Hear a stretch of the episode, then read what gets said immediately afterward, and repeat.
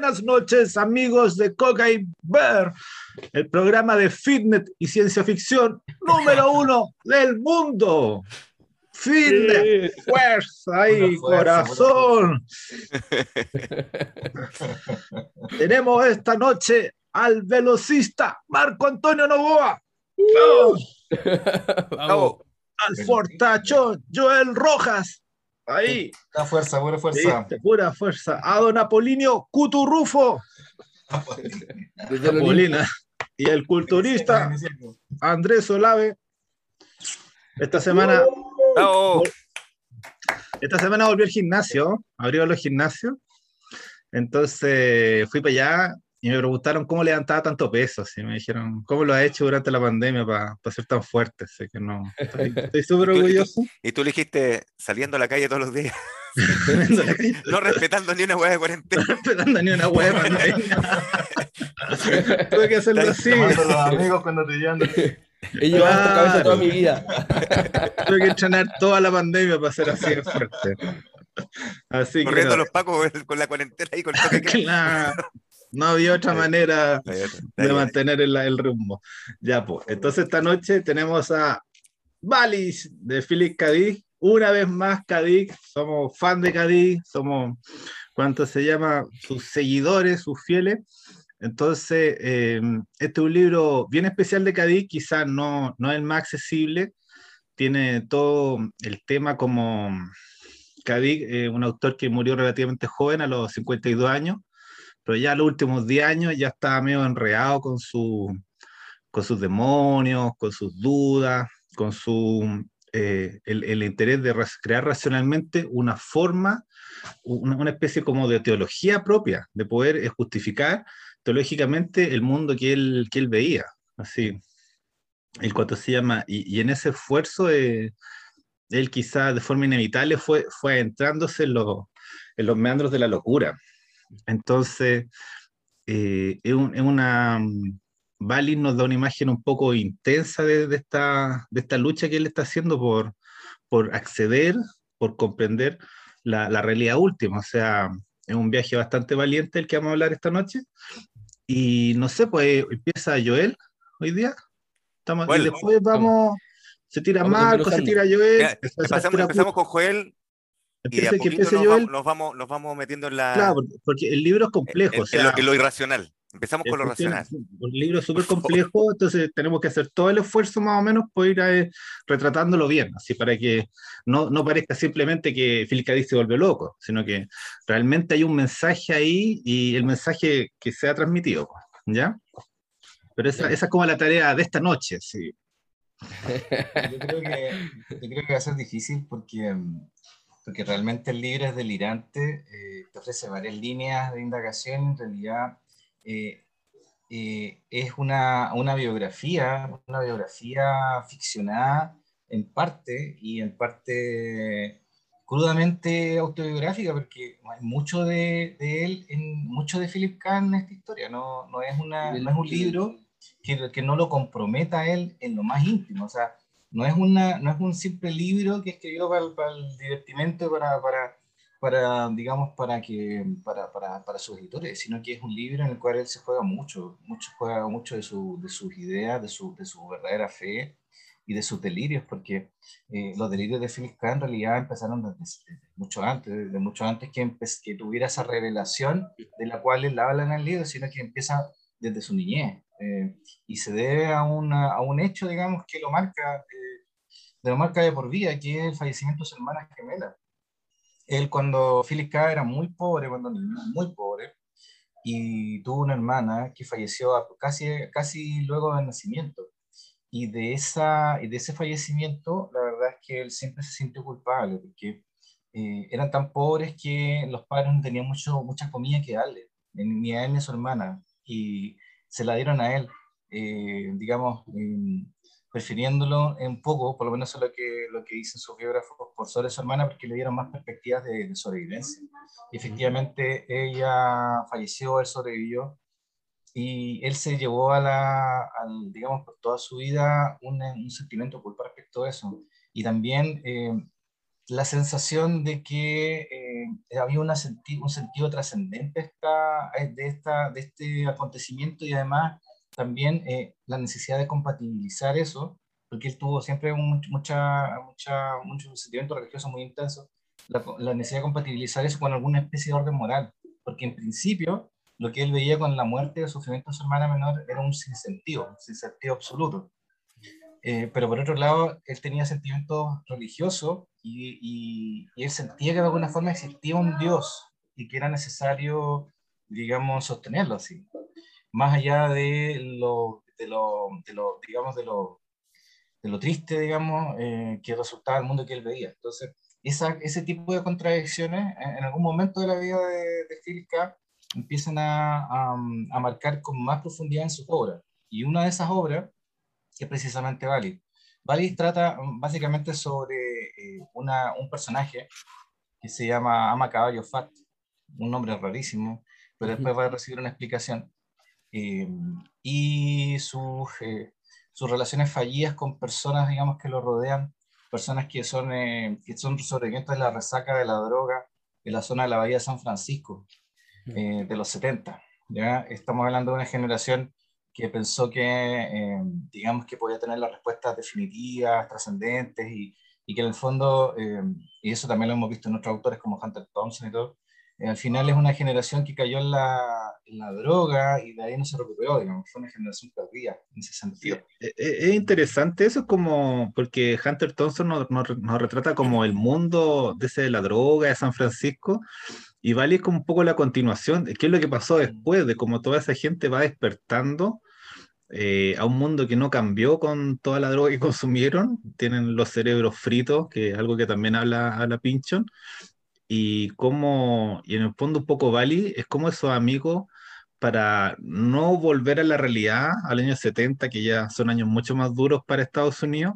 ellos están eh, embebidos en sus charlas teológicas de la naturaleza de la realidad, del sentido de Dios. Así es, es interesante esa, esa parte donde está situado el libro, ¿cachai? Que un poco eh, no veamos el mundo donde estamos y tratemos como un poco de alargar la, nuestra década de los 60. O sea, quizás más bien, no sé, claro, eh, siempre la droga siempre es evasión, ¿cierto? Pero eh, ellos como que perseveran, perseveran en esa búsqueda, no quieren rendirse, no quieren rendirse, no, no, no quieren rendirse y, y sí, porque siempre, siempre fue evasión y no quieren entender también, como dice el SEA, que no, que eran, que, que, habían, entre comillas, perdido el tiempo, o sea, en el fondo, más que perder el tiempo, eh, tiene razón también en la parte que dice que ya están como los cerebros fritos, o sea, ya están dañados, ya están dañados neurológicamente muchos de los, por eso de los protagonistas. Así, por, por eso están así, Oye, Aquí, aquí entra una parte que es interesante porque en el fondo, proveniente de esa cultura, claro, proveniente de esa cultura, Bali, o sea, Philip K. Dick, vive la experiencia que lo lleva el dentista, y el dentista está como en un estado así medio delirante, medio como drogado, con eh, pentotal sódico, algo así. Y entonces están tirado en un sillón escuchando Strawberry Fields Forever de los Beatles, está ahí disfrutando como estado como entre medio de la realidad y de la, y de la nave, así como en el Soma, y entonces eh, llega una chica a la casa y llega a dejarle los medicamentos que le había pedido hace un rato atrás unas horas antes al mismo dentista o a la farmacia en el fondo. No podía ir a buscarlos él solo, entonces pide el delivery y la chica que llega viene con, una, con un símbolo, que es el ictus, ¿no? Esta forma de pez de los cristianos primitivos, de los meros cristianos. Y entonces él accede a un, a un momento como culmine que lo tiene en delirio durante un mes aproximadamente, ¿no? Un par de semanas en las que él está completamente tomado por esa experiencia y en donde empieza a escuchar la voz de un hombre que se llama Tomás y que habla en hebreo, o sea, perdón, en arameo y en griego koiné, como el griego cotidiano común, digamos, ¿no? Del pueblo en ese tiempo, en aquel entonces. Y esta voz le dice que en realidad el tiempo no está pasando, que está hiperpuesto y todo lo que nosotros percibimos como tiempo es una superposición de un algo que está siendo transmitido. Y ahí, ¡pum! ¿No? Como que entra, eh, hay una gran revelación y Philip, bueno, empieza a vivir su experiencia y empieza también a escribir un libro, un texto, que es un exégesis que ocurre dentro del universo de Valis. Y, y ese libro existe, es el exégesis, sí. es otro libro de Cadiz que es una cuestión que tiene como mil páginas Y es la, como en la, la, forma cruda, o sea, de todo ese, esa idea de Kadik de, que se podía eh, explicar, eh, se podía hacer una teología, una especie de teología racional del, del mundo, fuerza, de, la de la fuerza mm. que controla la realidad. Mm. Y, y, claro, Bali quizá en ciertas formas como su resumen, pero la exégesis un tiempo igual tuvo a la venta, yo quise comprarla hasta en inglés y una cuestión todavía Está, todavía la venden. yo la encontré, pero está como a 70 lucas, 80 lucas. No, pero el audiolibro lo venden a 4 dólares. Podía escucharlo. ¿Alguien, alguien se ve la, la, lata de cuánto No, son, no, no, son como mil páginas, mil páginas de audio. no, no. Igual puede ser con. Para escucharlo en la noche mientras duermes. Claro, claro. Para despertar el tercer ojo. El tercer ojo, ¿ah? de, de Ginatón. Importante, sí, Ginatón, sí. Eh, hay un tema ahí que es que mm, esta, esta teofanía que le ocurre, eh, eh, lo que él ve es un rayo de luz rosada que viene de un personaje que él llama cebra, que es como, dice que es una cebra porque está como camuflado, porque de hecho las cebras, digamos, la, piel que tienen es un camuflaje, está como camuflado en la realidad, de modo tal de ocultarse a la vista de otro ser, pero él también es divino. Entonces empieza a especular con eso qué puede ser esa cebra. Durante todo el libro se especula, de hecho al final llega una respuesta, digamos, no lo quiero adelantar, pero, pero en ese momento él piensa eh, que al igual que los gnósticos, en realidad esa cebra es, un, es, una divinidad. A veces piensa que es un extraterrestre, a veces piensa que es una divinidad. A veces piensa que es una volada. a veces piensa que es simplemente el efecto de la droga. Entonces, todo el libro está especulando respecto de... cebra? Sí. Eso es lo que lo vuelve interesante porque que llega a algunas definiciones al final, pero deja abierta la posibilidad que sea otra cosa. Y además es interesante también hacer notar de que desde el principio el narrador se plantea como distinto a, o sea, él dice que él es caballo fat, pero yo soy eh, caballo fat, en tercera persona de Mayo de caballo fat porque es necesario mantener una distancia emocional con él. Y de alguna forma hay una especie de disociación que después también la vamos a entender por qué entre la persona que habla y la persona que vive esa experiencia, que son la misma, pero son de personas distintas. al principio, bueno, Felipe es entretenido, pero el, el, el, libro relata principalmente y parte con eso, yo creo que se trata de eso, esencialmente se trata de la locura, eh, porque eh, eh, parte con eso, parte con los mensajes de la amiga que se quiere matar, que es la, la Gloria eh, sale una llamada, oye, ¿cómo estáis? Bien, aquí estoy. Eh, ¿Tenéis 10 pastillas, tenéis pastillas de, no sé cuál era? Eh, Nembutal parece que era. ya, tenéis Nembutal, tenéis Nembutal, sí, ¿cuántas queréis? Necesito 40. ¿Y por qué necesitáis tanto? No, es que me quiero matar. Le dice así, así parte, así parte. No, me quiero... Ah, ya, dice. Puta, él, él, él, nace, y hay, y hay parte explicando más o menos la naturaleza del personaje. Dice, puta, ¿sabéis que ya... Eh, ahí yo, le, yo tenía unas pastillas, pero quería salvarlas. Entonces ahí se, recuerda, él dice, no, pero el médico me ha dicho que tengo, hay dos huevas que no tengo que hacer. Que una es tratar de salvar a las personas y la mm. otra tengo que dejar de consumir droga. Entonces está, e, en, eso, en esas dos cosas, empieza a, se empieza a, a, se arma la trama, esas dos cosas y la locura que lo rodea, que lo rodea y en la que él también está inmerso y que se deja meter. Y él, él, menciona, él menciona eso, o sea, en el fondo, eh, en el momento en que yo digo, ya voy a ayudar a esta loca, caí en su locura. Y más encima se da cuenta que la locura de la mía era súper racional. Porque ya dice, entonces, yo así le dice, yo tengo, tengo 10 pastillas, le dice él, así como para engañarla, como para ganar tiempo. Y la mina dice, ya, la voy a buscar. ¿Cachai? Entonces dice, ah, no, está, está loca. ¿Cachai? Y ahí, dice, ahí se convence. Que nunca se le ocurre estrellarse en el, en el vehículo, en el camino, matarse. Hay un montón de formas que podría matarse, dice.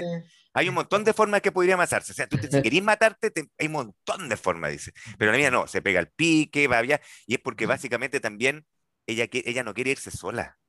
Ella quiere arrastrar a más gente, porque era una locura maligna. Él va, va estudiando después esa cuestión, a más gente con él, con ella.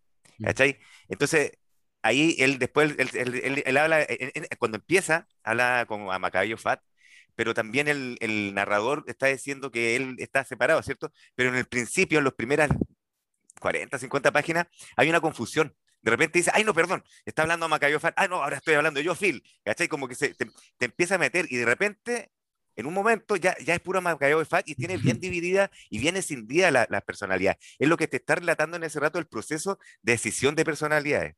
Mm. ¿Cachai? Es muy entretenido si el weón es capo, ese weón está capo cuando, cuando escribe esa cuestión, porque al principio están enredadas las dos, las dos personalidades y él dice, no, esto es un, ejercicio narrativo, mentira. Mentira. él, te está, él, te está, mostrando cómo se están dividiendo las dos personalidades y al final se dividen. ¿Para qué? Durante los dos tercios del libro están divididas las, las, las, personalidades y al final, ahí como dice ahí, ¿para qué vamos a decir esa parte? Pero más ratito la vamos a decir igual. ¿cachai? Ahí tú vas viendo cómo eh, eh, la gran, una de las grandes revelaciones, que es como un clímax también dentro de todo, ¿cachai? Que es la, cuando podríamos decir, eh, descubren o, o, desenmascaran al personaje Philip K. Dick y verso a, a Macabio Fat. Mm. Eh, entonces, sí, en ese sentido la, la, la, la novela empieza así. No, empieza pero, eh, relatando la caída de una persona hacia la locura. Pero hay, hay, que mencionar que casi todos los personajes que salen en la novela están locos. Los, los otros amigos sufren distintos tipos de locura, sí. Hay uno que es neurótico, hay otro que, ¿cuánto se llama? Que es paranoico, no sé. La, la, la mina que tiene cáncer y que tiene como delirios religiosos, que quiere bueno, ser monja. De hecho, ellos tres se conocen en un sanatorio, así que es imposible que... Claro, entonces... La, o sea, la novela está atravesada por la locura y cuánto se llama, no, y, en el fondo es, es como tratar de, de, dentro, de dentro de ese espacio patológico eh, buscar un sentido. O sea, eh, el, el, el, principio de la novela es totalmente descabellado. O sea, si yo estoy loco, tengo que tratar de sanarme y a partir de ahí empiezo a buscar el sentido. Porque no, o sea, yo conozco, un, por ejemplo, un, un, chico que, tiene, que de verdad tiene esquizofrenia, ¿sí? De, él está, está, está tratado, ¿sí? toma las pastillas, y él está siempre haciendo el mismo ejercicio de Cadiz, está siempre buscando el sentido de la vida, ¿sí? Y empieza como a escribir unos textos bien lógicos, bien ordenados, pero que están eh, atravesados, crispados, eh, mal paridos por, por, esa locura que él tiene. Entonces, eh, ¿cuánto se llama? Eh, no, no quiero decir que, que es patético, pero eh, ¿cuánto se llama? es algo que la gente hace como para continuar, ¿sí? Es un ejercicio como de sobrevivencia, porque si en el fondo es, sí. es, como la forma que ellos están tratando de salir de la locura, que en el fondo no, no, sé, no, no es un camino sí. en absoluto, pero es, la estrategia, es una estrategia en el fondo. Sí, es una estrategia para evitar el suicidio, porque, porque de hecho Ama Caballo Fanta trató de matarse en algún momento. Y, sí, esa, esa parte tienen que contarla porque es muy bueno el intento de suicidio, sí, el triple intento de suicidio. Con el Librium, la, ¿cuánto se llama? La digital, la digital, se toma como 49 digital. Ah. Se mete en, el, en la cochera. Sí, depende. Sí, como se suicidó Kineitool, de hecho, con la manguera, con el tubo de escape conectar con el claro. tapa y, y pogarse con el monóxido de carbono. Y a pesar claro, de... Eh, claro. todo eso no se, no se pudo matar. Igual como que se sorprende y él como que lo toma como una prueba de la existencia de Dios que... La, infinita es la clemencia de Dios. Sí. una y otra vez una retaíla, una retaíla Oye, a partir de todas las formas en que fracasa su intento de suicidio. Les quiero compartir aquí un, unos fragmentos de unas entrevistas que él tuvo, que en realidad más bien fueron como conversaciones con ciertos amigos y que quedaron registradas. Y aquí cuenta, dice que mientras que dura este éxtasis, Dick sentía, como le confería luego a su amigo Charles Platt, que su angustia había desaparecido, que algún poder trascendente y divino, que no era malévolo, sino benéfico, había intervenido para restaurar su mente y sanar su cuerpo. Era una mente esencialmente racional, dotada de increíbles conocimientos técnicos, cosmológicos y filosóficos. No era humana, era como una inteligencia artificial. A veces pensaba que la voz era Dios, otras veces creía que era un extraterrestre y en otras ocasiones pensaba que era un arma secreta de los rusos. Y se diría que había sentido como algo pasivo en sus manos de fuerzas creativas titánicas, un escribiente o un amanuense que transcribía lo que la voz le iba dictando. Dice, ¿cuál era el origen de estas fuerzas? Por supuesto, el Espíritu Santo, decía él. El Espíritu Santo es mi fuerza de creación, pero en otras ocasiones como que se corrigía. El espíritu de Elías vino a mí, o a veces decía mi delirio o mi locura. Entonces como que habitaba todas esas dimensiones simultáneamente, ¿cachai? Había un lugar en donde lo que él estaba haciendo era sagrado y estaba escrito. Entonces él solamente era como el testigo silencioso de todo eso que él estaba viviendo en el fondo. Es como que van ocurriendo todas esas y otras en donde simplemente es confusión y locura, pues no saber hacia dónde o desde dónde. Es que desde que tiene ese delirio, eh, yo creo que el delirio tiene, tiene el efecto de evitar que se siga intentando matar, porque él de ahí en adelante busca una explicación a eso que ocurrió, que, que lo, es, eh, digamos, un parteagua en su vida, es un momento eh, trascendente y que lo conecta con, con, algo más y él necesita, necesita llegar a algún tipo de explicación. Mm. Entonces, el libro, por una parte, tiene una trama que, explica sus relaciones con los demás, pero por, por, otra parte, eh, vinculado a eso está todo el desarrollo intelectual de ideas que, que es una locura, digamos, eh, Hay... sobre todo con ideas gnósticas y que se van cruzando unas a otras, se van enriqueciendo, se van complementando con ideas delirantes, eh, con Nixon y con tantas cosas, digamos, que van surgiendo que, que, la verdad es que si tú empiezas a leer, digamos, el libro, te, te puedes empezar a sentir envuelto en, una, en su locura. O sea, tú sientes que, la, que, lo, que el que escribió esto no puede estar en, su, en sus cabales completamente, o, o, sabe, o sabe realmente el sentido de la vida. No, no lo que pasa, no, es que igual... Es que yo, yo lo que pienso es que a lo mejor tenemos que darlo vuelta. O sea, si está ahí eh, tratando de buscar un sentido religioso del mundo, siempre hay a estar loco, ¿cachai? O sea, no, porque hay, al final es como todo ese tema de la, de la parodia, los sacramentos, pero en el fondo toda esa gente que inventa la religión, los padres de la iglesia, así, eh, no sé, pues Pablo, que se cae el caballo, así, tienen como momentos de locura, ¿cachai? No, no, no tenemos que, a lo mejor tenemos que verlo más, de forma más fría, más, más racional. O mm, sea, no es que estén loco y busquen la religión, sino que cuando la gente está loca, busca la religión. En el, bueno, eh, realmente está, está cubierta loco, pero importante relatar que en el, principio ya, como, como cae en la locura definitivamente Flickr, estamos hablando de un intento de suicidio, un montón de cuestiones, que ahí ya está loco. Lo que desencadena el intento de suicidio, que es grande, el triple intento, el 3 en 1, eh, son dos cosas. Primero la muerte de la Gloria y la segunda, o, al revés, no sé en qué orden cronológico, y la, pero creo que sí. Primero la muerte de Gloria, que lo primero. Em, empieza a caer en la locura, y después es que le quitan al hijo, que la mujer se va la, mujer se va para que él se suicide. No, no es que se va para siempre. Así lo hace entender él. Y se, enoja después cuando no resulta. Le dice, hasta en eso fracasa. Hasta en eso no fracasado. todo lo posible para que te matara. Y no, se mató. la tenías todas, las tenías todas y no, y no lo lograste. Claro, sí, eh, sí pues, entonces él, él, él, ya, está en el, claro, en el, en el sanatorio, el manicomio, no sé qué es lo que, cómo se les dice. No, no, eh, como en el ala psiquiátrica del hospital del condado. Y ahí tiene una, una especie de recuperación. Tiene una mm. primera especie de recuperación, pero después vuelve a caer de nuevo cuando se junta de nuevo con, con Cherry, porque no cumple, no cumple primer, los dos preceptos que eran, pues intentar salvar, siempre está intentando salvar a alguien, y cada vez que él intenta salvar a alguien, cae en la locura porque él no se ha salvado el primero, ¿cachai? Mm. Entonces, él, sí había dejado las drogas, pero no había intentado dejar de salvar gente, entonces iba a caer de nuevo en la locura. Y era su vicio. Ahí en, el, eh. consultorio, o sea, en, el, en la primera parte de sus dos amigos Cherry y Kane, también conoce un personaje que es muy importante, muy interesante para mí, aunque no hay más desarrollo que él, que es el médico. El médico, sí. Es muy interesante eso, el médico. Ah. Sí, porque el médico... El médico, como el que le echa el salvavidas, así como que no. Lo salva media, lo salva media. Pero el médico, el médico no va a combatir. psiquiatra. que él no va a combatir con la locura, porque él sabe que es imposible combatir con la locura, sino que lo que quiere hacer es que funcione con su locura, que él pueda vivir eh, y que tenga sentido su vida. Que tenga propósito. Y que no, tenga, que no dañe ni a los demás. ¿En qué parte está eso? No me acuerdo. Al principio, con la página 50, 60, por Porque porque eh, tiene un momento a Macabio Fat en que le empieza a confesar cuáles son sus ideas delirantes y el, y el, médico está muy bien enterado de ese tipo de ideas y empiezan a, a compartir información. ¿Te acuerdas de eso? Sí, muy bien. Y... me acuerdo todo.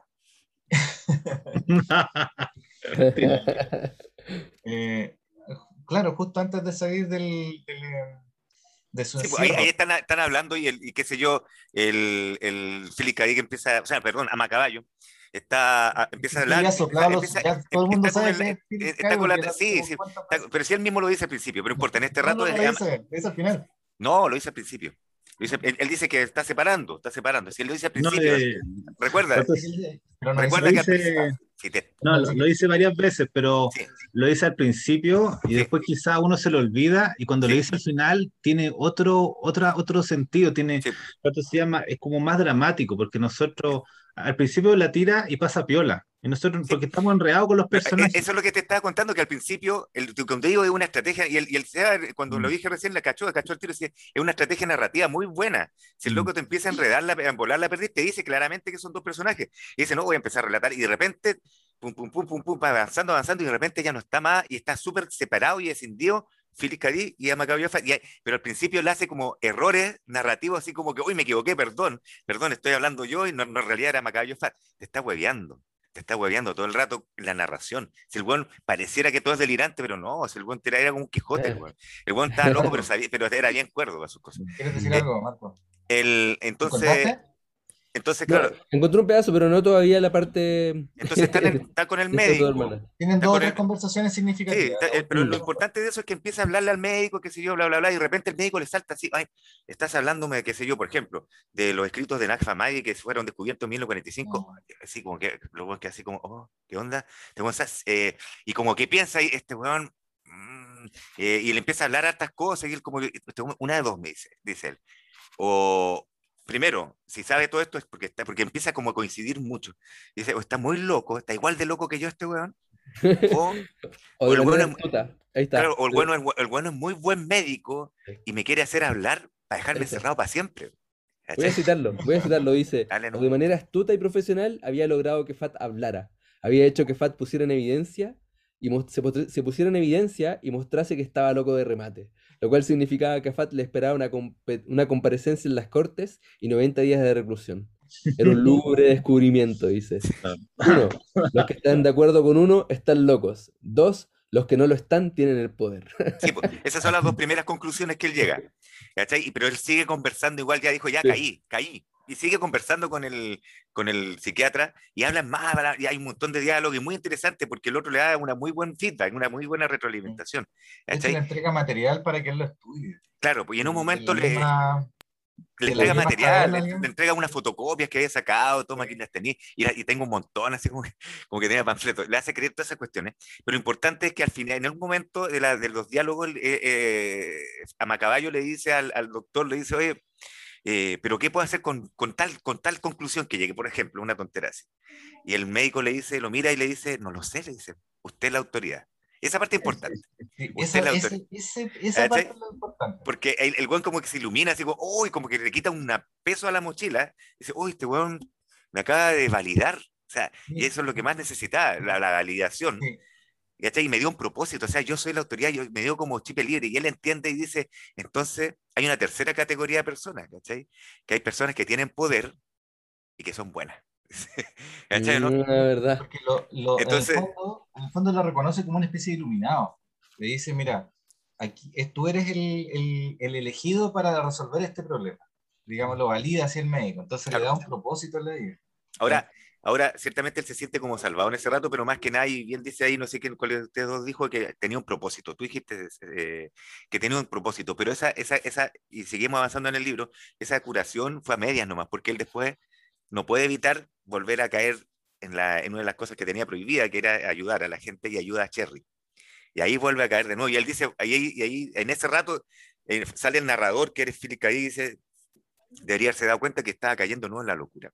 Porque iba a caer de nuevo en la locura. Dije, hace rato que todo esto era autobiográfico porque muchos de estos episodios son de la vida de, de Phil K. El, el, hecho de haber tenido una teofanía con una mujer que se le aparece con, una, con un collar de ictus, el rayo rosa, el suicidio, el intento de suicidio en Vancouver, todo eso eh, le pasó a Philip K. Entonces, eh, es interesante que, que, por eso, por eso digamos, una, una, hora que uno se mete un poco en la cabeza de él, eh, más allá que en su obra, digamos, se mete un poco en él.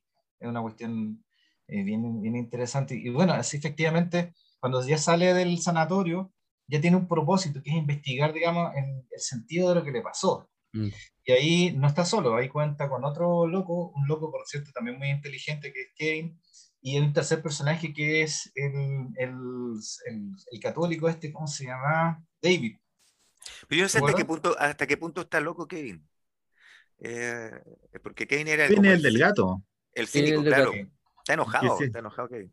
No, pero Kevin está como en una, en un, está, está, encerrado en su neurosis, de por cuánto se llama, y un poco egocéntrico, así como que a partir de un problema puntual de que un día salió con su gato y lo atropellaron, él de nuevo empieza a crear toda una teoría del sentido del universo y que el universo no tiene, es totalmente injusto y cruel porque atropellaron a su gato, que está ahí. O sea, eh, es, es, esa gente que es cerrada emocionalmente y cuánto se llama, y para no volver a abrir su, su corazón, para no volver a sufrir, Ah, empiezan a, racionalizar y a racionalizar y están discutiendo las cuestiones más peregrinas y Kevin de nuevo saca su gato, entonces ya, ya están vueltos locos con él. Entonces, no, tiene una neurosis. La verdad que lo agarran para el huevo, caleta con el gato. Tiene una neurosis galopante, Kevin, o sea, no, no me digáis que cuenta acuerdo.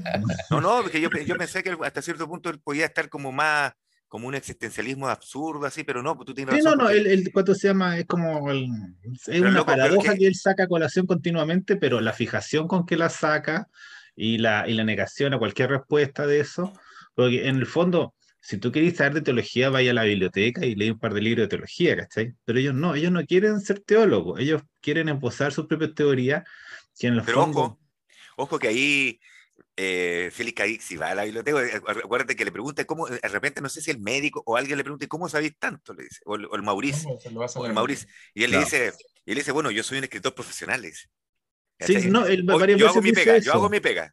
Claro, y yo, yo, conozco el griego antiguo y todo, pero no, lo que pasa es que los personajes están investidos de una, de una dignidad que, que a Macaballo o, o les da, pero en el fondo tenemos que, tenemos que pensar que son hippies, eh, un poco pasados de drogas, y, eh, visto realmente deben, deben haber lucido como vagabundos. Y pero ellos, él dice Gloria, él dice Kevin, y nosotros eh, imaginamos como alguien serio, pero son gente en, en, absoluto serio, ¿cachai? O sea, de hecho, vestidos con traje igual se verían como hippies, pero acuérdate del funeral de Gloria, cuando lo hacen pasar, eh, después del funeral de Gloria, cuando lo hacen pasar al final de un restaurante. Lo eche, claro, como al, al, lado de donde están lavando los platos. Ahí, lo, ahí, lo, ahí lo atienden. Porque a pesar de que están todos vestidos de traje, con la cara que tienen, todos saben que son unos hippies. Ah, ¿verdad? Y aquí dice, Dick no descarta ni siquiera la hipótesis más crudamente psiquiátrica, el retorno de experiencias ya vividas bajo el efecto de drogas psicodélicas, o un efecto diferido de estas sobre el cerebro, dice. Al fin y al cabo, reconoce que en el 64 había hablado en latín y había tenido visiones del circo romano, bajo el estado del, del LSD. Se a morir ¿eh? agorratado lo perseguía, dice. Entonces como que evitaba esas dimensiones igual. Hay una, hay una charla muy conocida de él, 77, en Metz, en, en Francia. Ya yo la subí, la subí, la subí, ahí a, a, la página. En el cual se larga a hablar de este tipo de cosas. Confiesa que en realidad él tiene la percepción, una percepción así como a lo Matrix de la realidad, que estamos dentro de una simulación. Y, y, el público, la verdad es que como que no podía creer lo que estaba escuchando, porque estamos hablando de que lo habían llamado a Francia, su primera gira al extranjero. Eh, como a reconocerlo como un gran escritor y sale un tipo que está con, parece que parece que no, uno no sabe si está ah, ficcionando o está completamente loco. Lo que pasa es que él, empieza la charla haciendo así, o sea, él, dice, yo, de hecho está subida a nuestro canal por si acaso, porque si quieren verla, si saben inglés también. Ahora tenemos apoyo. hay, apoyo a veces, porque después me callampió, él se va, me callampió, así que... Vamos mejorando. Estoy, mejorando, estoy mejorando. eh, eh, claro, al principio él dice, yo voy a hacer esta charla, bla, bla, bla, y voy a hablar de algo que no sé si, les, no sé si van, a, van a cachar o no, no sé si ni siquiera es real lo que voy a hablar. Él dice claramente eso al principio, ¿eh? ni siquiera sé lo que va a hablar. Lo que, es una propuesta que no hay, no, no hay nada escrito sobre esto, no hay estudio, no hay teoría, no hay nada, no hay nada. Y es mía, dice. Y como no hay nada, yo puedo hablar si quiero todo o nada de la cuestión y puedo inventarla si quiero. Y, eso es lo que estoy haciendo en este rato. Él, él era un loco muy cuerdo, insisto. Y, y el loco dice, y dice, voy a hablarles del tiempo ortogonal. Y, él, empieza a hablar de la diferencia entre el tiempo lineal y el tiempo ortogonal, que es su teoría. ¿no? pero, un poquito aquí. Es que yo lo que quiero es que no, no, no, nos vayamos como en la teoría, la teoría ciega de que estaba completamente loco. Entonces, el no, Macaballo Fat slash Kadik de repente trata como de ofrecer pruebas de que eh, su epifanía religiosa, cuando lo golpea el rayo rosa, eh, realmente eh, fue algo externo, no, no, fue un delirio interior y hubieron cambios en la realidad que otras personas percibieron. Entonces, cuando lo, golpea el rayo rosa, él tiene una visión de que su hijo tiene un problema al corazón. Y, lo llevan al médico y de verdad tenía un problema al corazón. Y, Eso de verdad le pasó a Philip K. Y de verdad le pasó a Philip K. Y, él empieza eh, a, escuchar ese idioma medio raro, que no es latín, y va a una lingüista y le dice, ese idioma es griego coine, que era como el griego, como la lengua común, la lengua franca que se hablaba en Roma en esa época. O sea, tú estás escuchando una lengua que de verdad existió y que quizás no tenéis cómo saber que existió. Y la otra es que es una cuestión súper rara, que dice que sus mascotas se volvieron más inteligentes y sensibles. Sí, después, los gatos. después murieron. Esa, esa cuestión ya es Y después le aparecieron tumores a los gatos. Y después, murieron de, tumores. Bajo los efectos de esta radiación de Valis. entonces, también hay una referencia a algo que le pasó a Philip K. en realidad. En realidad, prácticamente casi todos los episodios le pasaron, salvo lo de Sofía, de que lo vamos a hablar. Eh, que es que le empezaron a llegar mensajes o cartas de desconocidos, ¿te acuerdas? Que le, a él le llegó una carta de Rusia Sí, pero, eh, o sea, lo que no, eh, eh, es muy entretenido porque realmente no le pasó. Pero, pero él creía que sí. De hecho, él fue a reclamar al, FBI que lo perseguían y nunca lo persiguieron en ningún registro ni una cuestión. ¿cachai? Y, fue entretenido. Él, él, era paranoico en ese sentido. Está bien. Si, si, si tenía ese, ese, esos delirios paranoides, los tenía. Pero también hay que, yo siento que hay un espacio en donde hay que permitir que, que se desenvuelva eso que Philip estaba planteando. Como que ya, ok, creámosle, ya. ¿Qué pasa? ¿Qué, como que, ¿qué configura también? o sea, configura otra cosa igual. O sea, en el, en el fondo tú, tú tenés que darte cuenta que, que mientras se desarrolla la novela, eh, eh, él, él, mismo va cuestionando todo lo que le pasa. ¿sí? Él te da, siempre te da como cuatro o cinco soluciones eh, a, a, lo que le está pasando. ¿cachai? Esto puede ser esto, esto, esto, esto, otro. ¿cachai? ¿no? Lo que pasa es que él también, recuerden que él va, empieza de un principio, si la pista te da un principio. Él es, ese es un camino a la locura. Ese es un camino que él va cayendo a la todo el rato. Ya no, no pero eh, invertámoslo un poco, porque es que, es que eso, es un, camino, un callejón sin salida si entramos en esa teoría, ¿cachai? Por ejemplo, hablemos de Bali, porque Bali es, una, es un sistema de inteligencia que sale como en el... Sí, pero, pero, todavía no termina. Entonces, él, en el fondo, lo que te está haciendo es un relato. Si yo entiendo, él es un escritor y es una novela muy buena, ¿cachai? Y te va metiendo en ese, en ese relato y te va relatando paulatinamente cuando llega, hasta cuando como llega al final, donde conocen a Sofía. Sigamos, con la trama, ya, sigamos con la trama, pero es que no, no caigamos en ese camino de que está loco, porque si no, hasta ahí llegamos, terminamos con Bali, ¿no? Un libro que se volvió loco. Y no. Entonces tenemos que desarrollar las la otras líneas. Múltiples variables, claro. Porque después de esta revelación, después de la muerte de Gloria, después de que sale del sanatorio, después de haberse intentado suicidar y se junta con sus amigos, les explica su situación y uno de ellos le cuenta. disculpa, para, aclarar solamente, antes, lo, último. Lo, que pasa es que yo no, he dicho ningún rato que está loco, yo dije que es un camino. Y es el, es el relato, y es el relato que tenemos que continuar. No necesariamente, ese es el punto.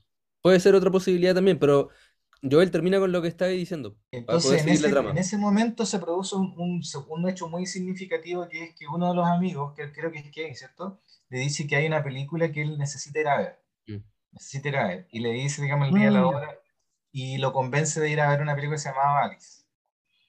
Y esa película Alice está, mm, digamos, obviamente, eh, se presenta sin muchas expectativas, en realidad va, y la película, no sé si tú, Marco, quieres hablar de la película, que me parece que lo querías hacer, es una eh, película que está llena de episodios extraños y psicodélicos, y que de alguna forma eh, van, eh, van, construyendo, van, van, construyendo una serie de respuestas a las inquietudes que tenía el propio, el propio Macaballo Fat. Eh, y empieza, digamos, obviamente despierta en el interés de conocer a que lo firmó y a quienes lo oficiaron, a los personajes, digamos, que se encuentran. El que se da cuenta de eso, el que, el que menos pareciera que tuviera posibilidades de darse cuenta, que era el Kevin. El Kevin es el que llega con la buena nueva. El, el más ateo en el fondo, porque tenía como el ojo crítico disponible para poder ver esto fríamente en el fondo y ver los puntos en donde conectaban las historias. Dice que la película se hace en el 77 y que Philip había tenido la visión en el 74.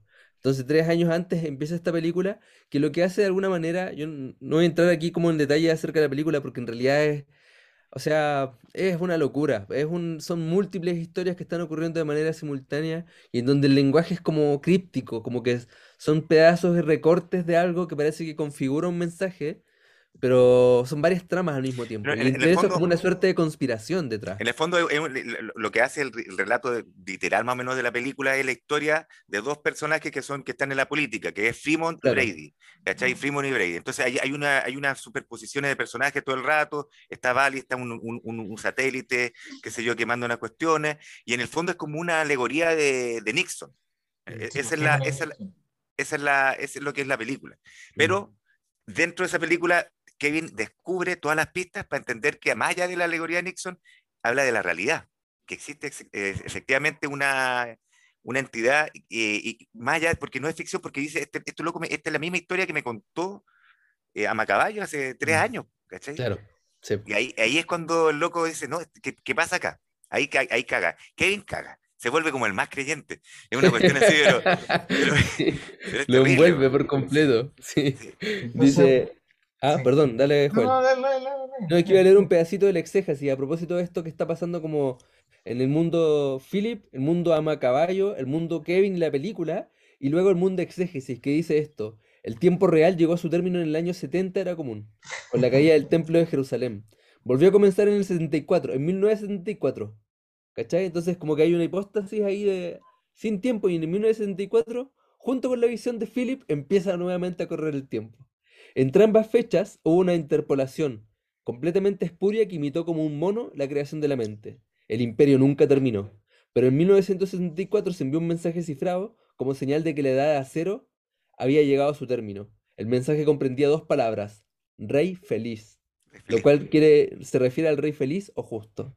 El mensaje cifrado en dos palabras, rey feliz, no tenía por destinatario a los seres humanos, sino a los descendientes de Akinatón, de Ignatón, la raza de tres ojos que habita en secreto entre nosotros. Ahí se está yendo la chucha. Pero es bueno eso, es bueno, súper bueno eso. ahí se, va la espera, Pero espera, porque, porque podéis leerlo y, y, de hecho Philip, Philip lo sigue diciendo porque él habla acerca de dos formas de alimento. Entonces dice que hay un alimento que es leche, que es una primera capa de interpretación, ¿verdad? Pero que hay un alimento que solamente comen aquellos que están grandes y que son los que reciben al homoplasmata, ¿no? Esta fuerza de Bali. oye, el, plasmata, como lo describe también, es, muy interesante. Sí, impresionante. Oye, pero te quiero pedir un favor. Ocurre, espera, déjame terminar la idea, que en el fondo ahí lo que ocurre es que eso, esa raza de tres ojos pueden ser literalmente una raza de tres ojos, y, y Philip está hablando de extraterrestres, o puede ser que está hablando de un código, de un grupo de seres, de un linaje o unas personas con un, un efecto, ¿no? Un algo que se realiza o que se lleva a cabo como una práctica y que entonces hace otra cosa, pues te crea otro libro dentro del libro, ¿cachai? Sí, te dio como una llave así. En el fondo, el, libro está repleto de, la, de, citas de la, de la, de la exégesis.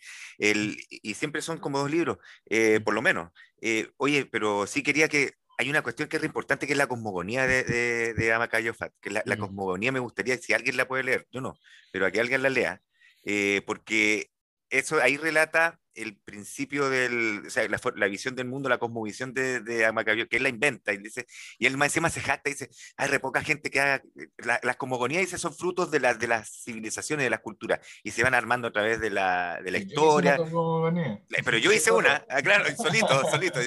Entonces, y, es muy linda esa cosmogonía porque tiene mucho que ver con lo que dijo Joel, que es su tragedia desde la infancia. Ahí está, eso, ahí. Cosmogonía de doble fuente se llama. Ese. Ahí, en el fondo es una alegoría de su, de su drama y su tragedia con su hermana. está, así sintetizado. ¿Lo leo? ¿Le leo Sí, Dice, lo uno era y no era, y deseaba separar el no era del era. De modo que generó un saco diploide que contenía como una cáscara de un huevo a un par de mellizos, cada cual un andrógino que giraba en direcciones opuestas, el yin y el yang del taoísmo, el uno es, lo uno es el Tao. El proyecto de lo uno consistía en que ambos mellizos llegaran a coexistir, pero motivados por el deseo de ser, que lo uno había insuflado en ambos, la melliza que giraba de derecha a izquierda rompió el saco y se separó prematuramente. Esto es, antes de que se cumpliera el término. Esta era la melliza oscura, o. Por tanto, resultó defectuosa. Cuando el término se cumplió, el mellizo juicioso salió a la luz. Cada uno de los mellizos era una entelequia unitaria, un organismo singular constituido por psique y soma, que aún seguían rotando en direcciones opuestas. El mellizo que había llegado a la plenitud de su término, que Perménides llama la forma 1, avanzó correctamente a través de sus sucesivas etapas, pero la melliza de nacimiento prematuro, llamada forma 2, la enguidecía cada vez más. El paso siguiente del proyecto de lo 1 consistía en que lo 2 se convirtiera en lo mucho, mediante una interacción dialéctica. Dentro de entre esos hiperuniversos emanó una zona interfacial hologramática, que es el universo pluriforme en el que nosotros, las criaturas, habitamos. Las dos fuentes debían intervenir por igual en el mantenimiento de nuestro universo, pero la forma 2 siguió languideciendo y cayendo en la enfermedad, la locura y el desorden. Estos son los aspectos que proyectó sobre nuestro universo. Pero sigue, pues si todavía no termináis la cosmogonía.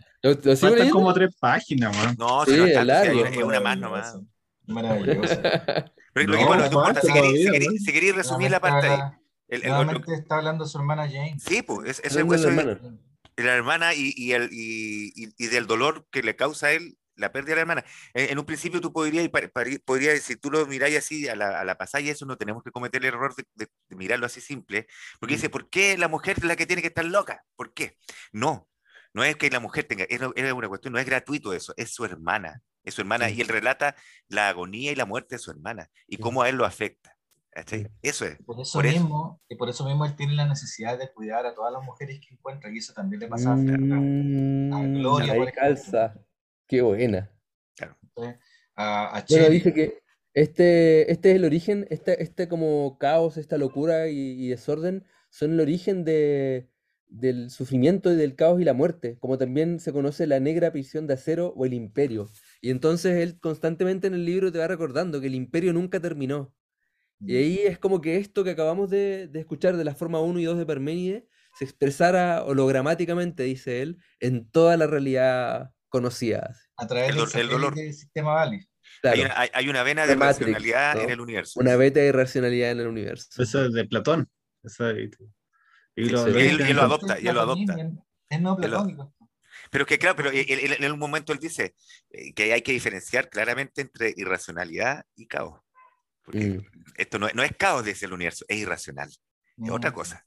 Es interesante. Entonces, y ahí en, en, esa como hay dualidad está como el orden que es el, que, el médico en el fondo, que puede regenerar el, desorden y el caos. Y entonces la forma 1, al ver este caos que se repite de manera como un bucle en el, en el plano de las formas, decide volverse una microforma, dice, como que el uno se desciende a sí mismo y entra en este universo y ahí entonces entra eh, Apolo, eh, Jesucristo, ¿no? Como todos los, los, avatares eran, eran la forma 1 viniendo a salvar al universo a la forma 2.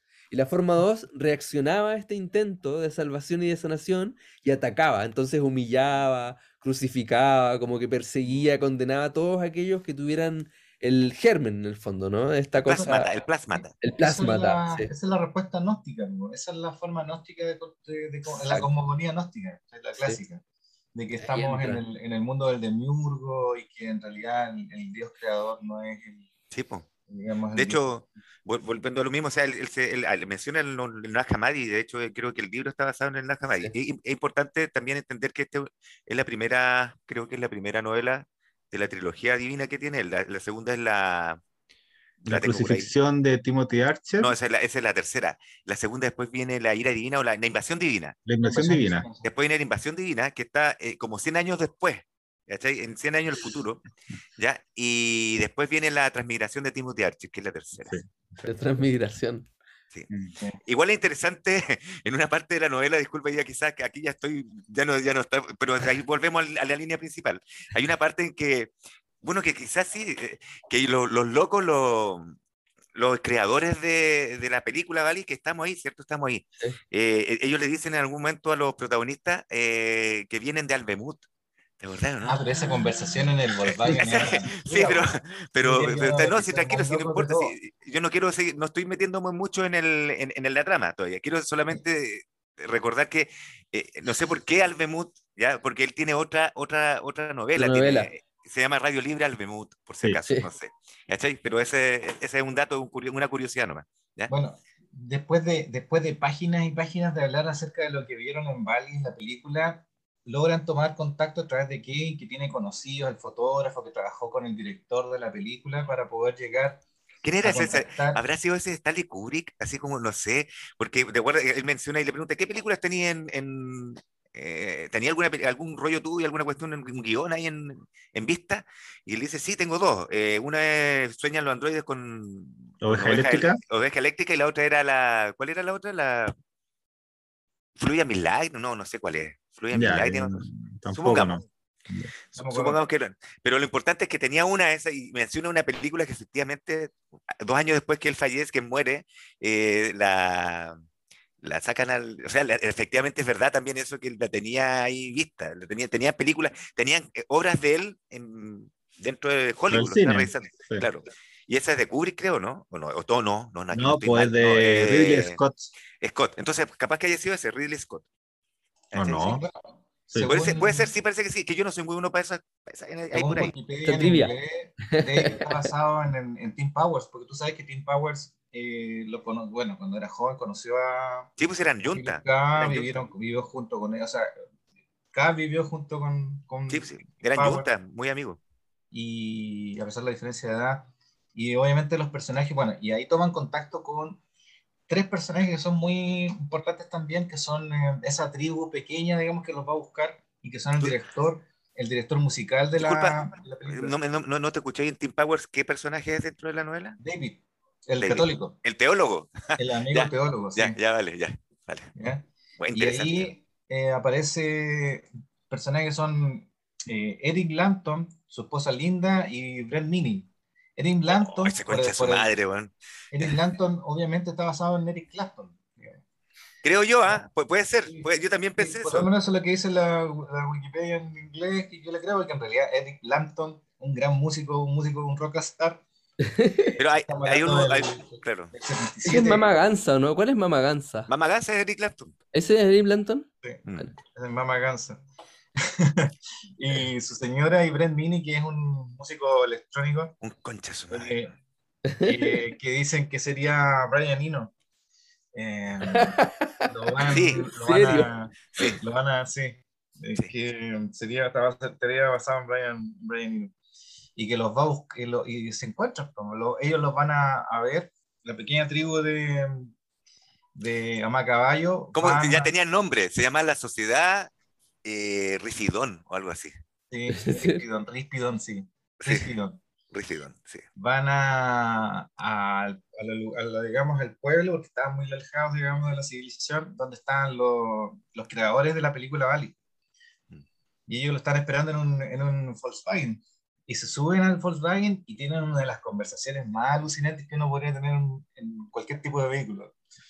Que mm, al final, digamos, bueno, la gente de la gente de, de, cómo se llama de, detrás de la película lo primero que hacen es tomar contacto con ellos a través de una carta te acuerdas que le escriben lo primero que escriben es eh, Rey Félix no, eh, o sea, él, le dice, ¿le dijiste eso? No, no le he dicho. Y después ahí le, dicen, Rey, porque no le dicen nada. Y de hecho lo que ellos hacen, le responden y, y el Eric Lampton le manda una carta que dice Rey nomás. Y ahora le dice, ahora ya, pues ahora responde, le dice el otro, pues, si que, ya sabía la respuesta, si yo te la dije al principio. Félix. Félix. Mm. Y al final, bueno, y al final empiezan esa conversación en la cual los, los, los, de la película le van explicando efectivamente que ellos son los primordiales, ¿cierto? Son algo así como los, los fundadores. Primero, le dicen que son como de una orden, es una orden secreta, como se llama? No, orden secreta. Son los creadores del, del universo tal cual lo conocemos. ¿Te acuerdas? Empieza con todo un rollo de órdenes secretas. Sí.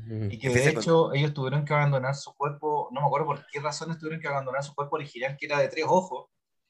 ¿Te acuerdas? Sí, sí. Pero no me acuerdo bien por qué, por qué razón. No, no, yo estoy aquí buscando.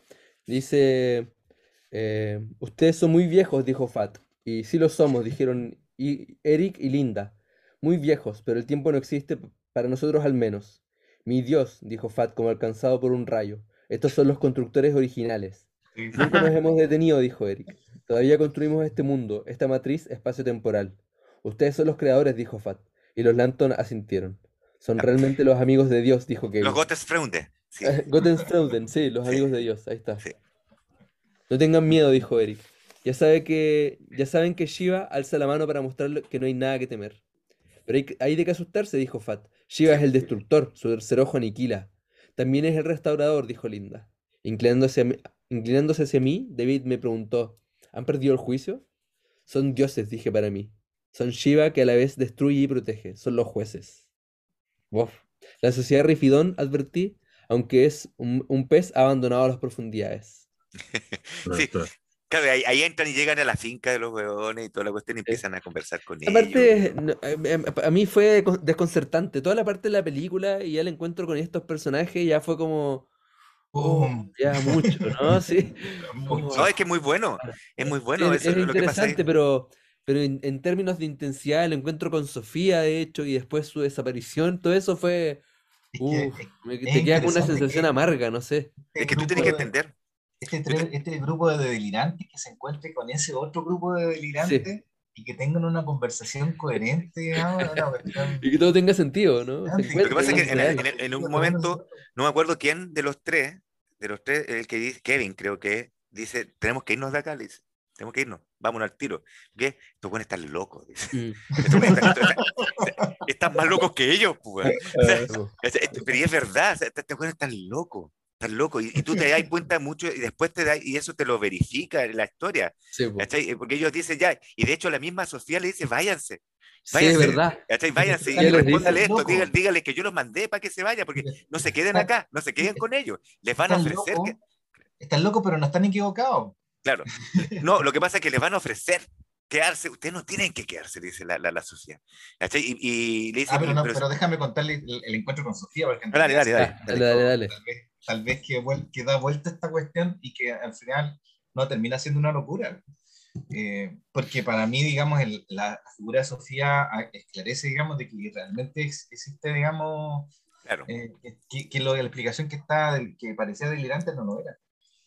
Eh, bueno, ellos van porque ese personaje que venía en el fondo a, como manifestación del, del, del uno, ¿cierto? al, a, la, a, la, manifestación, a la forma número dos, a, a, salvar, en realidad, a salvar esta realidad, se había hecho carne. Se había hecho carne ya con Cristo, pero se había hecho carne nuevamente. Mm. Eh, y ellos querían conocer a esa, a esa figura. Y esa figura eh, había nacido hace poco. Y tres años. Y, la, y era precisamente hijo de esta pareja de los Lampos. Eh, y, eh, eh, digamos, ellos eh, se someten, digamos, a todo, esta, todo, esta, todo este proceso para poder conocer a esa figura, porque en realidad ella era la que tenía que responder todas las cosas, incluyendo la explicación del gato, digamos. para él era lo más importante. Mira, pero deja esa parte del gato al final porque yo creo que igual es clave esa cuestión. Y bien, entiende al final lo que había pasado con el gato. pero ya no, no lo digamos todavía. Pero... La cuestión es que los conducen a un granero se fue en el granero el primer encuentro, fue para, no bueno. Eh, y ahí ah, había, no, está, donde estaba jugando. Sí, estaba jugando, la conducen, digamos, con, digamos, a, a este, estos tres, a los Rispidon, los conducen delante de una figura, bueno, ahí conocen también a, a Brian Nino, digamos, eh, ah, también hay una conversación muy extraña con él, digamos, una cosa muy, loca, pero... Pero es importante también decir que Brian, o sea, Brian Nino, el Mini, Mini, estaba, estaba lleno de tumores, un cáncer que ya que se estaba muriendo, no La radiación lo estaba matando. No, no, sí, la radiación lo estaba matando, estaba en silla de ruedas, ¿cachai? Y él tenía como una mirada así como de, de, fanatismo religioso, en su, así como tranquilidad, no, así es lo que Dios quiere, así, ¿cachai? Estaba súper entregado, a diferencia de Cherry. Él, Cherry tenía una desesperación en su ojo, a pesar de que está en la iglesia, pero el, el Mini no, el Mini estaba como resignado, pero como una bendición lo que le estaba pasando. Mm. Y bueno, y los conducen a estos tres delante de, de una niña, una niña de cabello negro, además, también nuevamente una imagen, una, un avatar de, de Jane, de la hermana de Philip K. Y, y esta niña los ve y se da vuelta y, apunta a Ama Caballo Fat y le dice, muy enojada, le dice, ¿cómo se te ocurre intentar matarte? Porque estaba enterada de todo. Claro. estaba enterada de todo, sabía todo. ¿Cómo se te ocurre intentar matarte? Eso es una, eso es una inmoralidad, una cosa así. Pero le dice, ¿sabía qué le dice? Le dice a Philip. Y el, Philip, le, y Philip le responde, pero yo no, yo no me he intentado matarle, dice. Ese es el Fat. Pero, pero, acá solamente somos son ustedes, son tres solamente le dice la niña, ¿te acuerdas? Sí, pues. Y después se da vuelta, Philip se da vuelta para mirar a, a Macaballo Fat y ya a Macaballo Fat había desaparecido. Había desaparecido había acabado con la locura de, de Philip K de una sola vez. Ese momento también es maravilloso, ¿te acuerdas? Sí, sí, es bueno. Ahí te das cuenta, claro, del, del, de la... Te das cuenta que la niña no era una niña cualquiera. Mm. Lo que era, según los padres, era una manifestación de Valis, que era Valis hecho carne. mm. que en realidad, bueno, para Kevin eh, y para, me parece que para Kevin era una especie de robot, una máquina, ¿cierto? ¿Te acuerdas que podía hacer muchas cosas, pero de, hecho recuerda que... Para David era el Cristo. Claro. Pero recuerda que para pa, pa Philip Kadik también, o en ese rato es Philip, ¿cierto? Ya deja de ser Amacabeo. Deja de ser Él, él, él, él, escuchaba la voz también dentro y era la voz de la niña y era como una voz, una inteligencia. Él interpretaba que la inteligencia había encarnado en la niña. ¿Cachai? Esa inteligencia. No sabía si era un robot o no, era una inteligencia, era algo superior. Soy la que soy, decía ella cuando le preguntaba. Soy la que soy. Sí. estoy leyendo aquí lo que le dice. ¿Qué más puede responder? ¿Qué más podéis responder? El Antiguo Testamento decía eso. Sí. El, Aquí en el encuentro dice, eh, no toleraré que me interroguen, dijo la niña. ¿Puedo pedirte que me hable de ellos? Están enfermos, dijo Sofía, pero no pueden dañar a nadie porque yo los domino. Contempló mi estatura con sus inmensos ojos oscuros y me ordenó, siéntate. Os di vuestro lema, dijo, para vuestra sociedad. Os di un nombre. Ahora os daré vuestra misión. Iréis por el mundo y comunicaréis, y comunicaréis el carisma, que os encomiendo. Escuchadme, en verdad, en verdad os digo que los días del malvado llegan a su término y el Hijo del Hombre se ha de sentar en la silla del juez. Y esta era una niña de dos años que les contaba todas estas cosas y que estaba leyendo el Sefer Yetzirah. ¿no? Kevin le pregunta, ¿qué estás leyendo? Preguntó Kevin señalando el libro. Sefer Yetzirah, os lo leeré, escuchad, decía la niña. Puso el libro delante de ella y lo cerró. Dios también movió al uno contra el otro, a lo bueno contra lo malo, a lo malo contra lo bueno, lo bueno procede de lo bueno y lo malo de lo malo. Lo bueno purifica lo malo y lo malo lo bueno. Lo bueno se preserva para los buenos, para los buenos y lo malo para los malos. Sofía hizo una pausa y luego dijo: Esto significa que lo bueno convertirá a lo malo en lo que no, en lo que éste no desea, pero lo malo no podrá convertir a lo bueno en lo que éste no desea. El mal sirve al bien a pesar de su astucia. Luego no dijo nada más y se quedó sentada con sus animales y con nosotros. Heavy, era así un, avatar en el fondo, porque está ahí como revelando la verdad. Y por eso, y por eso eh, eh, o sea, antes la evidencia de Sofía, menos que todos estemos alucinando, digamos, que todas las personas que estén alucinando, efectivamente, eh, o sea, Valis existía y la niña era efectivamente no, una niña cualquiera, no, no era una niña, digamos no, no, pues efectivamente ellos encuentran la encuentran a esas personas, encuentran a la, a la niña y encuentran respuesta. Pero el Kevin, cuando se están yendo, dije, no. y después de todas estas conversaciones, digamos, trascendentes, porque la que la, niña sabía todo, sabía lo que habían hecho siempre, sabía el futuro, sabía todo, eh, se retiran y después David le dice, ¿cierto? Sí, David, David le dice, sí. le, picó la guía. Le picó, ¿Por qué no le preguntaste al gato? Ahora se, ¡ay! se vuelve loco. Ay, se, vuelve, se vuelve. No, y lo tratan de agarrar, lo agarran. No, no, no, no tengo que preguntar esta cuestión del gato. Vuelve le, habían permitido, le habían permitido hablar una vez más con la niña, con Sofía. Entonces ellos van y tienen esa conversación en la última. Y claro, se retiran, digamos, como, como, digamos, como irse bajando el, el Sinaí, digamos, iluminado y todo, y ahí se acuerdan de que tenían que haberle preguntado por el gato. Y ahí se devuelve. Ahí se devuelve a preguntarle por el gato. Y, le pregunta. Mm. Y, ah, no, y la niña, no, antes de que le pregunte, la niña ya lo responde. ¿Te acuerdas? Y viene a preguntar por tu gato. La verdad es que en, este, en, la, en la programación de este universo, eh, no está contemplado que, que, sobrevivan los gatos tontos, una cosa así. Los, seres, los seres estúpidos, los seres estúpidos. gato murió por estúpido. Primero, primero, dice tu gato murió por estúpido y después le dice en realidad ningún ser estúpido va a sobrevivir. ya, no lo seguiremos haciendo así. A los gatos que se arrojan debajo de las ruedas les pasa eso. Les pasa eso, claro. Tiene que morir, Se tiró abajo la rueda, pues, es verdad. Sí, Pero ahí él se pica y ahí como que se desengaña de la, de la, de la sociedad un poquito por la respuesta que le dio. y después de esto, Sofía. O sea, después de eso, el, otro estaba bien, está todo emocionado y todo. Y, y, Huyen en realidad porque sabían, digamos, de que la familia se estaba loca. Eh, sabían que, ahí se enteran también de que, de que Brent eh, Mini eh, había caído en él, era una persona sana, pero por, una cercanía, demasiada cercanía con, con, Sofía, que en realidad era Bali, que emitía una especie de radiación, por lo que entiendo. Mm. él, se enfermó, digamos, por estar tan cerca y tratar de, de obtener información respecto de ella. por eso todo lo demás se mantenía un poco alejado. ¿ah?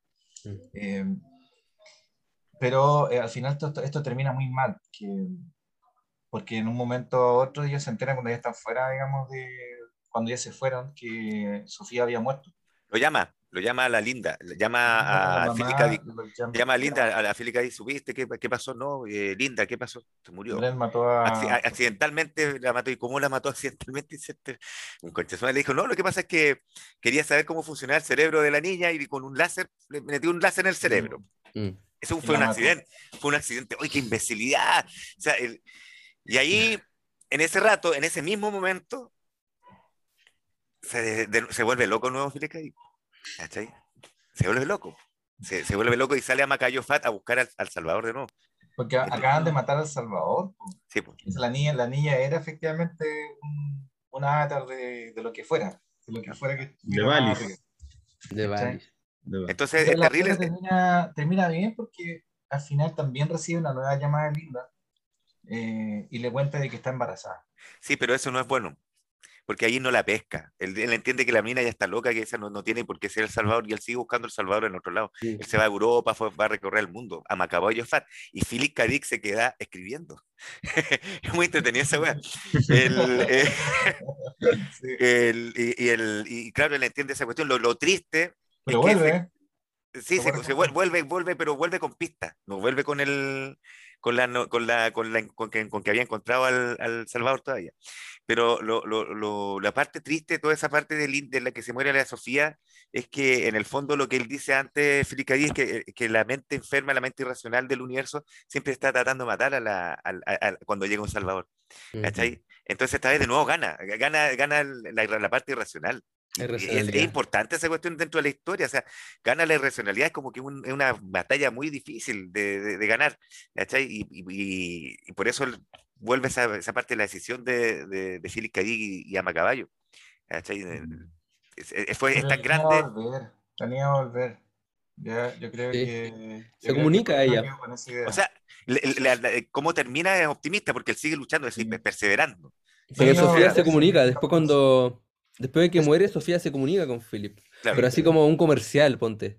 Como que ve ah, la pantalla como que queda dividida en dos imágenes. En una sale como el gato Félix y en otra aparece como una corona. Y entonces él hace como la relación. eso, es como, eso, es como, en Ubik, cuando este Roomsitter se trata de comunicar con los chicos, también aparecían los comerciales. Mm. Tiene como. Oh, ¿verdad? Como en Ubik. tiene razón. Entonces, como que tiene, y claro, cuando estáis en el bardo atrapado, te podéis comunicar a través como de la televisión, de la radio. Entonces, eso es lo que hace Sofía. También se comunica a través de la televisión. Claro. No, si ella anuncia que va a volver y vuelve, si vuelve. tú, para ti el, final es optimista, ¿está bien? Yo, para mí el final también es optimista, pero no es que vuelva, es que lo están buscando. El otro no se va a cansar de buscar. Es como, es como, algo del eterno retorno, porque en el fondo la forma 1 siempre va a tratar de comunicarse con la forma 2 y la forma 2 se va a negar a la comunicación. Pero, eh, o sea, al final la cosmogonía queda más o menos dibujada. O sea, nosotros ya más o menos la entendemos o se hizo comprensible. Entonces, claro, ahí no, independiente de las tragedias personales de, de los personajes, hay una estructura que queda más o menos clara y que nos dice, esta es la forma en que, o sea, la, Dios está comunicando consigo mismo, sus partes más racionales con sus partes más irracionales. O sea, y eso igual está como en línea con, con los, eh, ¿cómo se llama estas cuestiones de la magia? Como esto de los... ah, pero él habla de eso, de la, del trimegisto, de lo, claro, de lo que había abajo, el, el el Kibalión. El Kibalión, así todas esas líneas de que hay una línea de comunicación desde arriba hacia abajo y una que va hacia arriba. El macrocosmo y el microcosmo, sí. El microcosmo, macrocosmo, pero en el fondo es, es, es una cosmogonía que empieza enloquecida, pero, y bueno, y sigue, sigue enloquecida, pero de, alguna manera logra dibujar una, una, imagen más o menos clara o que hicimos más o menos clara, yo, yo los felicito porque era difícil llegar a este puerto. era, era, muy fácil, así que yo tenía ese miedo de que en el fondo entendieran que era un libro escrito por un loco y, y ahí, y no, pues lo, lo, yo creo que se logró más o menos, eh, cuando hablaban de forma 1, forma 2, ahí ya como que empieza a quedar claro el tema, así como para un, un observador externo, si alguien que no ha leído el libro entonces se llega a un cierto punto de claridad. Aquí Fat le dice a Philip, le dice, tú mismo lo dijiste, el universo es irracional porque la mente que lo sostiene es irracional. Tú eres irracional y lo sabes, también yo. Todos lo somos y lo sabemos en algún nivel. Escribió un libro sobre el tema, pero nadie creería que un grupo de seres humanos podría haber actuado de una manera tan irracional como nosotros. Lo creerán ahora, dijo Fat, después de Jim Jones y las 900 personas de Johnstown. Vete, Fat, le dije, vete a Sudamérica, vuelve a Sonoma y pide que te admitan en la comuna de los Lambton, a no ser que hayan abandonado el proyecto, cosa que dudo. La locura tiene su propio dinamismo, continuaba por sí sola. Enderezándome me acerqué y le puse una mano en el pecho. La niña está muerta, Gloria ha muerto, nadie te la devolverá. A veces sueño, dice Fat. Pondré eso en tu lápida, le dice Philip. No. A veces sueño. Qué bonito. Sí, pero, eh, eh, al final, igual, dentro de todas las cosas, tú podés también pensar que el mismo libro es la parte de lo que es el mandato que le da la, la Sofía, que es el Evangelio. El Evangelio, este es el evangelio. Exégesis y Bali. Y aparte no es solamente eso, sino que hay dos libros más, acuérdense. Así que, así que, sí, pues.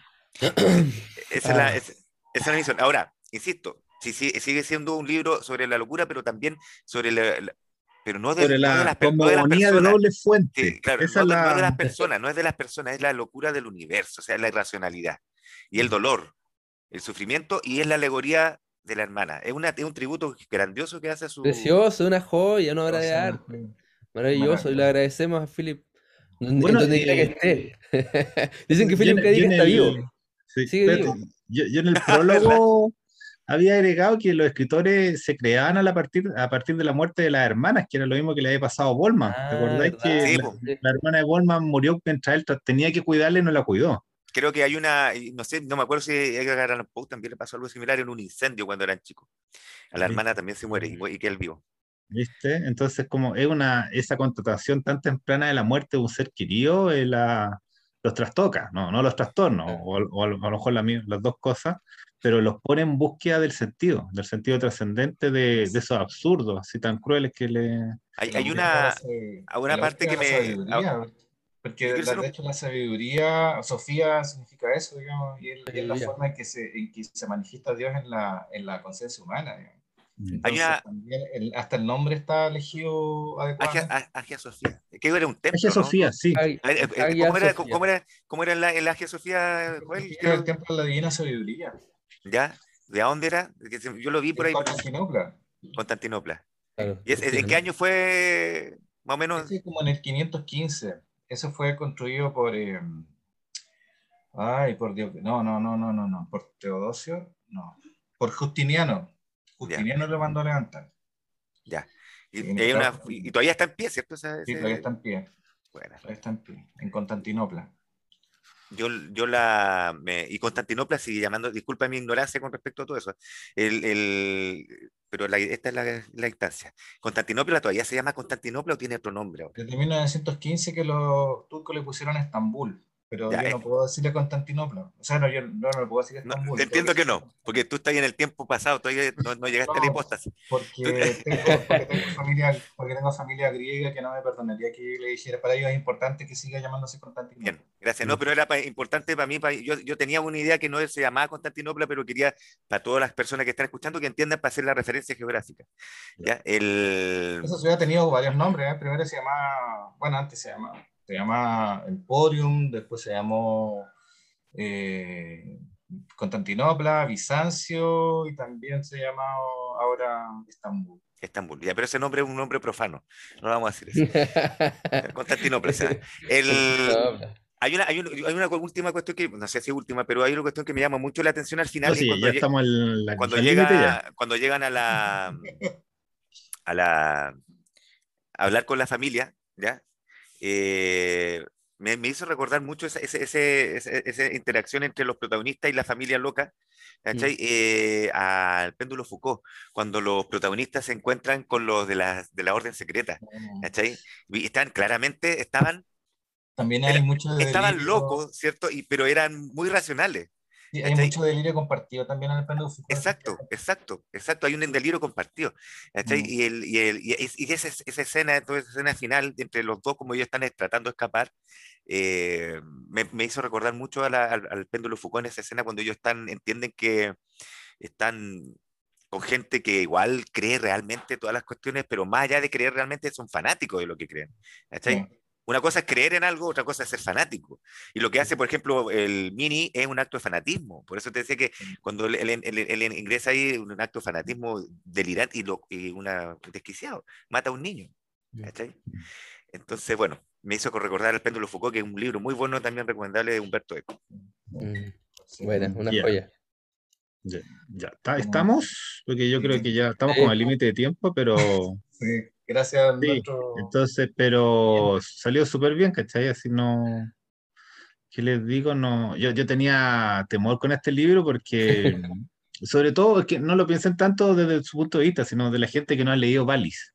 Y empezamos a hablar de Bali y como que ahí rápidamente puede caer el prejuicio de la locura pero no, pues, o sea, no sé si explicamos lo que es una cosmogonía, lo mencionamos, pero quizás bien igual, un poco ese didactismo. De, de hecho, de hecho, Félix Cadig mismo explica lo que es la cosmogonía. ¿Qué página? Sí, sí, para cerrar, para que, porque tenemos que igual pensar en la gente que no está leyendo el libro y que no, no tiene tan claro tantos conceptos. Pero una cosmogonía es una visión del universo, ¿no? Claro, claro, dejarlo así, pues, sí está bien. Pero él dice, por poco, ya, a esta altura eh, había empezado a pacientemente lograr una cosmogonía. El término técnico con el que se designa, es la cosmogonía, el término técnico de cómo, eh, de, el, con el que se designa de cómo el cosmos llegó a tener existencia.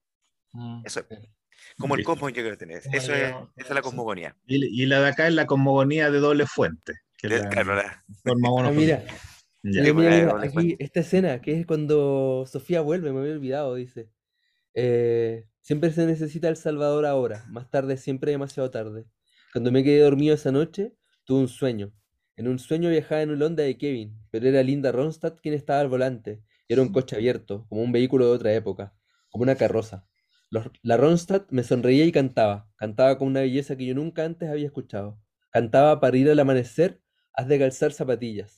En el sueño yo estaba fascinado, me parecía un mensaje de enorme importancia. Cuando desperté la mañana siguiente todavía podía verle la cara encantadora, los resplandecientes ojos oscuros, ojos muy grandes, llenos de luz, una rara luz negra como la luz de las estrellas. La, mirada que me clavaba era lo que la Biblia llamaba bondad amorosa. ¿A dónde me llevaba? Durante todo el día traté de descifrar a qué se referían estas zapatillas, a qué se refería con el amanecer. Al examinar a Macaboyo Fat sus libros de consulta, me topé con el hecho de que Aurora es la palabra latina con la que se personifica el amanecer. Y eso sugiere aurora borealis, que se asemeja al fuego de San Telmo. Dice que es semejante al, aspecto que asume Zebra o Valis. Y ahí, bueno, Valis había vuelto. Le deja ese último mensaje para que ella, para que recuerde. Sí. Que si, hubiera, que si hubiera llegado adulta, habría tenido esa apariencia. Claro. claro. Ya, pues, cerrémoslo así, pues con esas palabras así, me gusta la, como Marco lee como si fuera hasta una liturgia. Sí. Siempre es un ritual. Vamos a terminar nunca la, la, la, religión Cocaine Bear, así como ya. Sí. Estos son todos los libros canon que estamos revisando. Vamos a tener nuestra iglesia y al final vamos a comprar el BMB. Y cuando, cuando estás leyendo el marco, cuando estás leyendo el marco recién sentía como que me está exorcizando. Como... sí, los demonios. Marco, gracias. Sí, Marco igual me dice que tiene que despedirse pero ahí seguimos. Pero gracias, teleaudientes. Hasta la próxima semana. Nos vemos. Chao, gracias. Chao.